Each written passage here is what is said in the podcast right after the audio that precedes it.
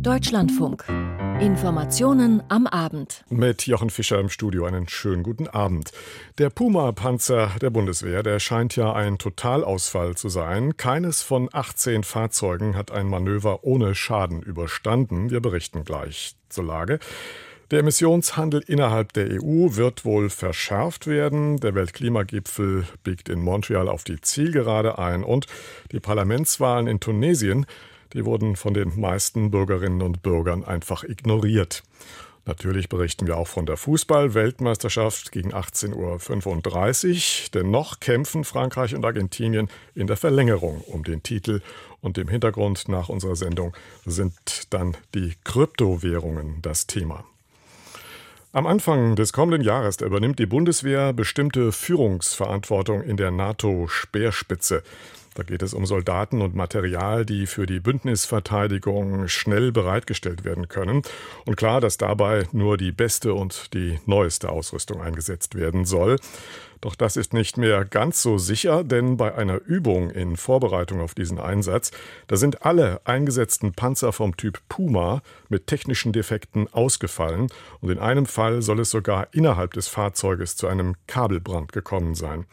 Verteidigungsministerin und Politiker sind alarmiert. Christine Lambrecht hat für morgen zu einer Krisensitzung eingeladen.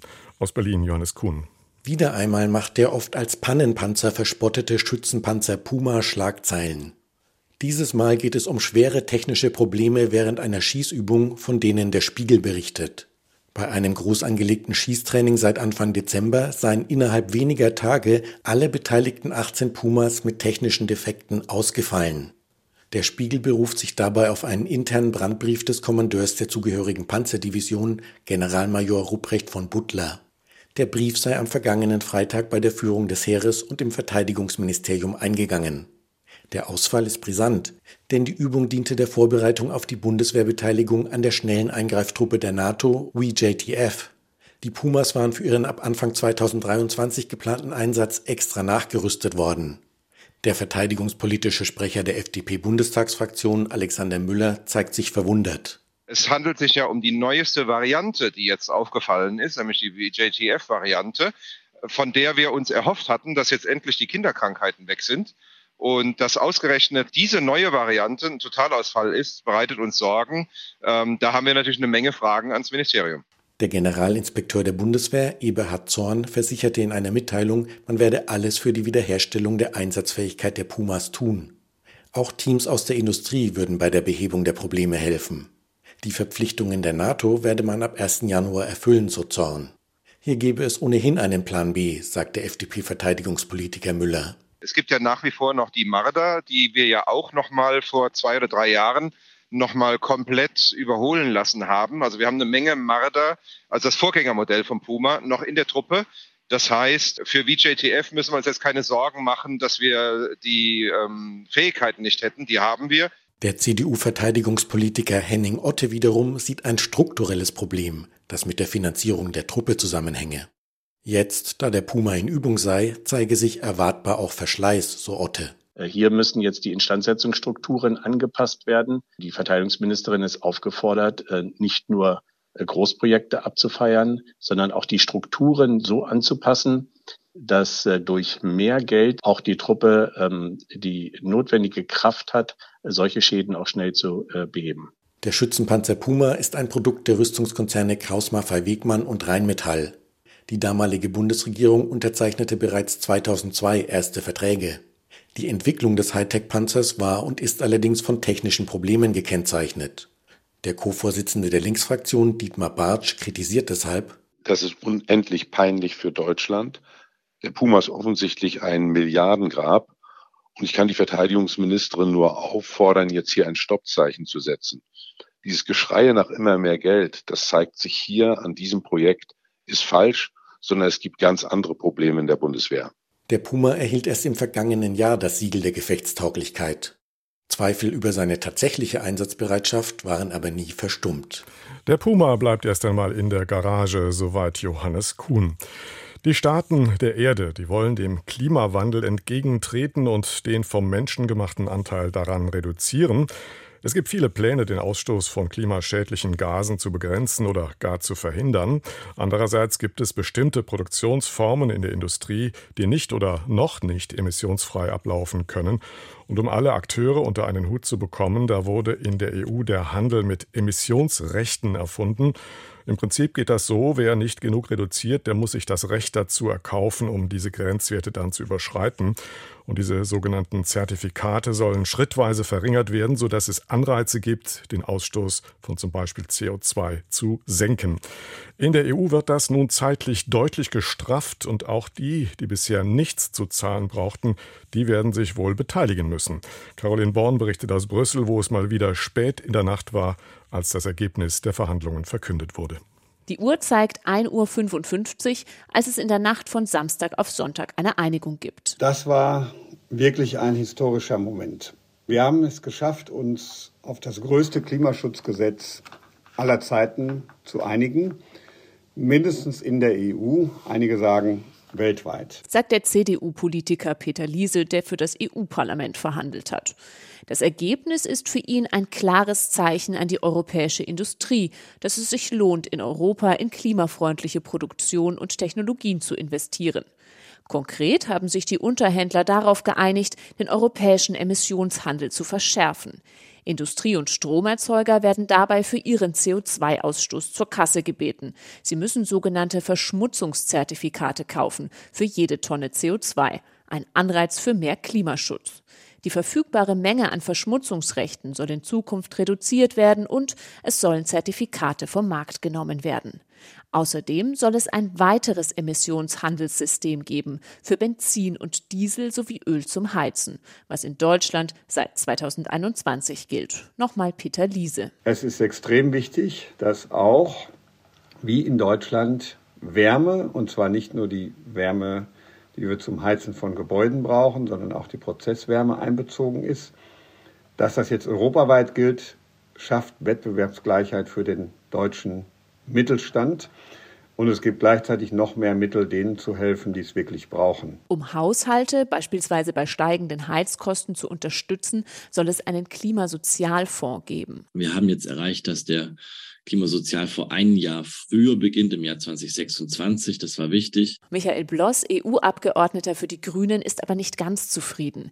Die rund 86 Milliarden Euro für den Klimasozialfonds reichen seiner Meinung nach nicht aus, um die höheren Kosten für Sprit und Heizöl auszugleichen. Damit hätte der Klimaschutz in der EU eine unsoziale Schlagseite. Um soziale Härten zu vermeiden, wird der CO2-Preis für Gebäude und Straßenverkehr in den nächsten Jahren auf 45 Euro gedeckelt. Und falls die Energiepreise zu stark steigen sollten, kann seine Einführung verschoben werden. Inwieweit Wirtschaft und Haushalte bei den Energiekosten weiter belastet werden dürfen, war nicht der einzige Streitpunkt, berichtet Grünen-Politiker Bloss. Ich glaube, größte, der, der größte Kampf, den es gestern gab, gestern Nacht, ähm, war die Frage von, wie lange darf eigentlich noch die Industrie umsonst äh, die Atmosphäre mit CO2 verschmutzen. Momentan erhalten bestimmte Branchen noch kostenlose Verschmutzungszertifikate, damit sie keinen Nachteil gegenüber der Industrie außerhalb der EU haben. Diese Zuteilungen sollen schrittweise wegfallen bis zum Jahr 2034. Der genaue Zeitplan war heftig umkämpft. Er gilt für die Bereiche Stahl, Aluminium, Düngemittel, Zement, Strom und Wasserstoff. Stattdessen soll zum Beispiel auf Stahl aus dem EU-Ausland ein CO2-Zoll erhoben werden. Es ist eine Einigung auf das Herzstück des Klimapakets der EU. Sie will damit 55 Prozent Treibhausgase einsparen bis zum Jahr 2030. Klimaschützer halten das für zu wenig. Durchbruch also bei der Neuordnung und bei der Verschärfung des Emissionshandels in der Europäischen Union. Das berichtete uns Caroline Born. Und auch auf dem Weltnaturgipfel im kanadischen Montreal, da scheint sich vielleicht ein positives Ende abzuzeichnen. Der Kongress biegt gerade in die Zielgerade ein. Die chinesische Präsidentschaft hat den Entwurf für einen Abschlusstext vorgestellt. Jule Reimer hat den gelesen. Frau Reimer, wie ehrgeizig sind denn die Ziele, die dort genannt sind? Also ein wichtiges Ziel, was hier sozusagen zum Leuchtturm erklärt worden ist, ist das 30-30-Ziel. 30 Prozent der Landfläche, 30 Prozent der Meeresfläche weltweit unter Schutz zu stellen, ist eben enthalten in dem Entwurf. Dann Beachtung der Menschenrechte. Der Begriff Mutter Erde ist aufgenommen worden. Das ist für indigene Völker wichtig. Die Reduktion von Pestiziden und Düngereintrag bis 2030 um mindestens 50 Prozent zur Erinnerung Veränderung. Die moderne konventionelle Landwirtschaft gilt als einer der wichtigsten Treiber, äh, die eben diesen Artenverlust äh, ausgelöst haben. Biodiversitätsschädliche Subventionen sollen pro Jahr um 500 Milliarden Dollar nach und nach reduziert werden oder eben zum Beispiel auch positiv für die Natur umgeleitet werden. Das alles wird ja Geld kosten. Es wird Finanzmittel erfordern. Äh, wie ist denn der Stand bei der Bereitstellung? Genau, die einzelnen Länder sollen ja unmittelbar in Anschluss an die Konferenz dann nationale Biodiversitätsstrategien erarbeiten. Und die Entwicklungsländer hatten da deutlich äh, Unterstützung gefordert, bis zu 100 Milliarden Dollar. Jetzt steht im Entwurf, dass die Hilfen bis 2020 auf mindestens 10 Milliarden Dollar pro Jahr erhöht werden sollen. Bis 2030 dann auf 30 Milliarden Dollar. Da muss man jetzt mal abwarten, was da kommt, weil gestern lagten da ungefähr mit gutem Willen 10 Milliarden Dollar auf dem Tisch. Und man muss auch überprüfen, manchmal, ob da nicht irgendwelche Versprechen doppelt gemacht werden. Und es ging hier einfach auch um das Wie, wie nachher Geld beantragt und ausgezahlt wird. Das ist auch noch nicht gelöst. Nun also, der Entwurf des Abschlusstextes liegt auf dem Tisch, haben Sie gesagt, Sie haben einiges dargestellt. Wo wird denn, äh, wo werden Sachen abgeschwächt, wo man gedacht hatte, das könnte noch kommen? Also ein wichtiger Begriff war der Global Footprint, der ökologische Fußabdruck. Dieser Begriff kommt jetzt vor, aber ursprünglich stand da mal den Global Footprint halbieren und jetzt steht da nur noch was heißt nur noch, in fairer Weise reduzieren. Also es suggeriert immer noch, dass Ent Industriestaaten da deutlich mehr tun müssen als Entwicklungsländer. Dann ähm, hieß es, den Überkonsum, der Überkonsum muss deutlich reduziert werden. Da ist der Bezug zum Rohstoffverbrauch rausgeflogen. Und die Plastikvermüllung bis 2030, die soll jetzt nicht äh, einfach eliminiert werden, sondern man soll darauf hin arbeiten. Wichtiger Punkt für Unternehmen ist auch, dass ähm, unter anderem viele Unternehmen tatsächlich gefordert hatten, dass die Unternehmensberichterstattung über Auswirkungen der eigenen Produktion auf die Biodiversität verpflichtend werden soll. Das Wort verpflichtend ist auch rausgeflogen. Und ähm, ja, es, also es gibt schon einzelne Punkte, wo es auch Abschwächungen gegeben hat. Wir haben uns also jetzt dargestellt, wie der Text noch lebt und redigiert wird. Ähm, was ist denn eigentlich Konsens geblieben? Konsens, ja, wie, also sagen wir mal, der Text stellt ja den, versucht da Konsens zu äh, schaffen. Das heißt, wir haben auf der einen Seite diejenigen, die jetzt beklagen werden, das hätte doch ehrgeiziger ausfallen können und andere, die eben sagen, nee, nee, damit können wir jetzt doch nicht leben. Deshalb, wir müssen jetzt auch einmal mal gucken, wie das angenommen wird, ne? ob der vielleicht hier noch auseinandergenommen wird. Hm. Welche Position nimmt eigentlich die deutsche Regierung ein in diesem ganzen Verhandlungsteam? Bundesumweltministerin Steffi Lemke, die hier vor Ort ist, nennt den Entwurf der chinesischen Präsidentschaft mutig. Da seien viele Punkte drin, die in die richtige Richtung weisen. Also zum Beispiel dieses 30, 30 äh, Prozent Schutzziel für Land und Wasser. Das war ihr sehr wichtig. Auch die Reduktion von Pestiziden und äh, das Auslaufen von schädlichen Subventionen. Also die Bundesregierung findet sich in diesem Entwurf schon wieder. Damit ist das Ende der Konferenz äh, noch nicht absehbar oder wird das heute noch was? Das ist die 1000 Dollar oder die Million Dollar Frage. Wir wissen das alle nicht. Hm. Es kann wir, oder wir wissen, wir haben noch nicht ausreichend Reaktionen. Wir wissen nicht, ob Delegationen jetzt versuchen, den wieder auseinanderzunehmen. Wir wissen, dass es heute Abend noch eine Abstimmungsrunde geben wird von anderen Texten, die jetzt nicht unmittelbar diesen Weltnaturvertrag bestimmen. Ja. Hm. Und wir sind alle sehr gespannt, ob es vielleicht den Versuch geben wird, da jetzt diesen Vertrag, so wie er im Augenblick ist, einzubringen. Jule Reimer live aus Montreal von der Weltnatur. Konferenz vom Weltnaturgipfel. Das Thema Energie, das treibt ja alle Menschen und alle Staaten um. Wir hier in Deutschland, wir versuchen ja gerade alle mögliche Quellen anzuzapfen, um die Mengen an Erdgas zu ersetzen, die früher aus Russland kamen. Auch andere EU-Staaten versuchen neue Wege zu gehen. Rumänien zum Beispiel und Ungarn auch. Beide haben nun mit Georgien und mit Aserbaidschan den Bau eines Unterseekabels durch das Schwarze Meer vereinbart. Es soll erneuerbare Energie aus dem Südkaukasus nach Europa bringen und dient nebenbei gewichtigen geopolitischen Zielen der EU, die deshalb dafür auch viel Geld gibt. Welcome to the signing ceremony of the agreement on strategic partnership in the field of green energy between the governments of the Republic of Azerbaijan, Georgia, Romania and Hungary. Am Schwarzen Meer entsteht eine neue Energiepartnerschaft oder besser gesagt unter dem Schwarzen Meer. Aserbaidschan und Georgien sollen grünen Strom produzieren und durch ein neues Unterseekabel nach Europa transportieren. Rumänien und Ungarn sollen ihn kaufen. Das Ziel? Unabhängiger werden von russischer Energie sagt EU-Kommissionschefin Ursula von der Leyen in Bukarest. Seit dem Beginn des russischen Krieges haben wir beschlossen, den russischen fossilen Brennstoffen den Rücken zu kehren und uns auf zuverlässige Energiepartner zu verlegen. Damit meint von der Leyen auch den autoritären Präsidenten Aserbaidschans Ilham Aliyev, dem vielfach Korruption vorgeworfen wird. Beim Thema Rechtsstaatlichkeit muss die EU weiter Abstriche machen, wenn sie ihren Energiehunger stillen will. Sie lässt es sich zudem einiges kosten. 2,3 Milliarden Euro EU-Fördergelder fließen in das Unterseekabel, das in den nächsten Jahren gebaut werden soll. Profitieren soll etwa Ungarn, das enorm abhängig von russischer Energie ist. Viktor Orban, der sonst keine Gelegenheit auslässt, die Russland-Sanktionen der EU für schädlich zu erklären, zeigt sich ausnahmsweise europafreundlich. Es ist ein riesiges Glück oder die Weisheit der EU-Kommission, dass wir Aserbaidschan viel Aufmerksamkeit gegeben haben. Wir haben die Zusammenarbeit entwickelt. Weit weniger als Ungarn ist Rumänien auf neue Stromquellen angewiesen. Das Land produziert erneuerbaren und Atomstrom.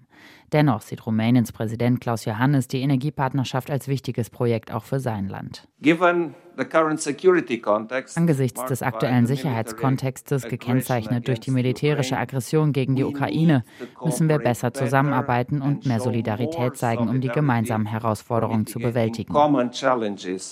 Rumänien ist in den letzten Monaten zum wichtigsten Stromlieferanten Moldawiens avanciert, mit dem es unter anderem durch die Sprache eng verbunden ist. Moldawien bekam zuletzt weniger Energie aus Russland. Und so geht es bei der Energiepartnerschaft mit Aserbaidschan und Georgien auch um Geopolitik abseits der ureigenen Energiebedarfe der beteiligten Länder. Ursula von der Leyen. Das Kabel könnte auch dazu beitragen, unsere Nachbarn in Moldawien und auf dem westlichen Balkan mit Strom zu versorgen und natürlich die Ukraine. Bis es soweit ist, dehnt Aserbaidschan aber erst einmal sein Gasgeschäft in Europa aus. Am Freitag teilte Rumäniens größtes Gasunternehmen mit, ab Januar Erdgas aus Aserbaidschan zu beziehen. Grüner Strom aus dem Nordkaukasus für Ungarn und Rumänien, Silke Hane berichtete. Das deutsche Medizinsystem ist offenbar gerade einer großen Belastung ausgesetzt und es hat dieses Mal nichts mit Corona zu tun, sondern mit anderen Atemwegserkrankungen, insbesondere bei Kindern. Aber auch die Grippe geht wieder um und schon machen die Ärzte darauf aufmerksam, dass die Apotheken Hustensäfte auch selbst zusammenmixen könnten, wenn es eben keine Fläschchen mehr gibt. Und auch in den Krankenhäusern, da wird die Lage als manchmal kritisch beschrieben. Christopher Jenert. Die Lage in den Krankenhäusern ist angespannt. Über den Umgang damit gibt es allerdings unterschiedliche Ansichten. Der Chef der Deutschen Krankenhausgesellschaft Gass sagt, zur ohnehin dünnen Personaldecke kämen gerade noch außergewöhnlich viele Krankmeldungen.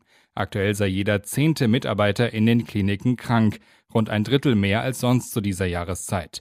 Sein Vorschlag deshalb weniger Bürokratie, weniger Dokumentationspflichten für die, die da sind. Außerdem fordert Gass für das Klinikpersonal, wer einen positiven Corona-Test ohne Symptome hat, soll arbeiten kommen. Sprich, die Isolationspflicht sollte aufgehoben werden. Alles Panikmache kritisiert dagegen die Stiftung Patientenschutz. Deren Chef Brüsch spricht von Schreckensmeldungen und Sirenengeheul und er warnt davor, jetzt alle Dämme brechen zu lassen. Die Lage in den Krankenhäusern könne man von außen gar nicht beurteilen, weil die Betreiber keine tagesaktuellen Zahlen liefern, sagt der Patientenschützer, verbunden mit dem Vorwurf, Intransparenz gehöre bei Krankenhäusern zum Geschäftsmodell. Allerdings, schon seit Tagen sagen Ärzte aus verschiedenen Richtungen, dass die Kapazitäten der Krankenhäuser knapp werden, weil wegen verschiedener Viren auch in der Bevölkerung der Krankenstand ungewöhnlich hoch ist. Christopher Jennert berichtete. Stell dir vor, es ist Wahl und keiner geht hin. So war es bei der Parlamentswahl in Tunesien. Von den neun Millionen Wahlberechtigten haben etwa neun Prozent abgestimmt. Tunesiens Staatschef hatte das alte Parlament Ende März aufgelöst, um seine politischen Gegner zu schwächen und seine eigene Macht auszubauen. Aber jetzt bekommt er offenbar die Quittung dafür. Der Aufruf der Opposition, den Wahlen fernzubleiben, hat offenbar gewirkt. Die Menschen haben andere Sorgen.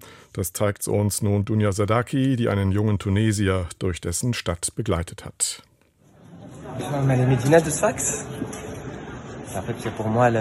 Omar Ben Amor führt mich durch die Medina, die Altstadt von Sfax, eine Küstenstadt im Süden Tunesiens. Omar ist Aktivist und kümmert sich um Migranten. Nicht nur um solche, die aus anderen afrikanischen Staaten auf der Durchreise nach Europa, nach Tunesien kommen, sondern auch um seine Landsleute. Die Migration siehst du in den Vierteln, den Cafés, in den Häusern. Sie ist jeden Tag präsent. Es wird strukturell krasser und krasser, sodass es unseren Alltag beeinflusst. Wir verlieren die, die uns nahestehen, unsere Schulkameraden. Wir verlieren unsere Jugend. Tunesiens zweitgrößte Stadt liegt keine 200 Kilometer von der italienischen Insel Lampedusa entfernt und ist bekannt für junge Tunesier und Tunesierinnen, die illegal migrieren. Beim Gang durch die Altstadt macht mich Omar Ben Amour darauf aufmerksam. Junge Menschen findet man in der Medina kaum noch. Sie vom Bleiben zu überzeugen, will Omar nicht, sagt er. Du willst, dass ich dir alle Probleme eines jungen Tunesiers nenne? Es gibt hier nichts für sie. Nicht in ihrem Land, in ihrem Viertel, sogar nicht mal bei sich daheim. Sie finden sich hier nicht wieder. Niemanden, der sie repräsentiert. Sie haben keine Zukunft und vergleichen sich mit anderen ihres Alters weltweit und kommen zu dem Schluss, dass sie dann lieber Bürger der Welt werden. Und das heißt raus aus Tunesien. Das größte Problem für viele junge Leute, keine wirtschaftliche Perspektive. Viele sind arbeitslos. Dazu kommen die steigenden Preise im Land, die Wirtschaftskrise, die politische Krise. In den Gassen der Medina kommen wir ins Gespräch mit drei jungen Tunesiern. Einer von ihnen raucht. Es riecht nach Cannabis. Was soll er schon groß erzählen? fragt er schulterzuckend. Man kann hier ja nicht mehr leben. Alles ist teuer. Man kann nicht wie die anderen ein ordentliches Leben führen. Natürlich will ich übers Meer. Ich habe es schon ein paar Mal gemacht. Wir sind rüber, sie haben uns zurückgebracht. Wir sind wieder rüber, wieder zurück. Natürlich werde ich es noch mal probieren. Okay.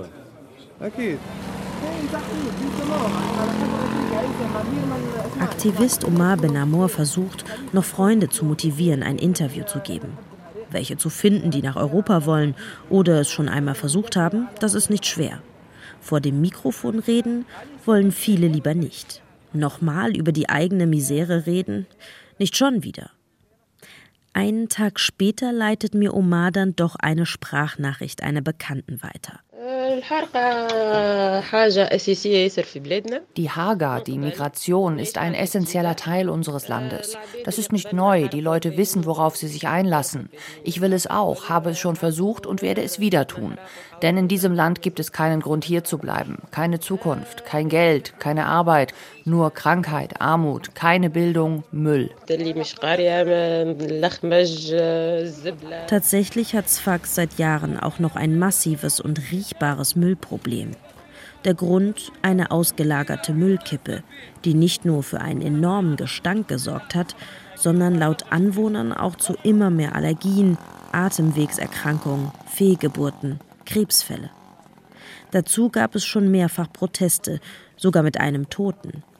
Bis jetzt konnte der Staat weder dieses Müllproblem lösen, noch den Drang der Jugendlichen auszuwandern. Tunesiens Jugend hat genug von den Zuständen in ihrem Land. Viele von ihnen wollen weg, berichtete Dunja Sadaki.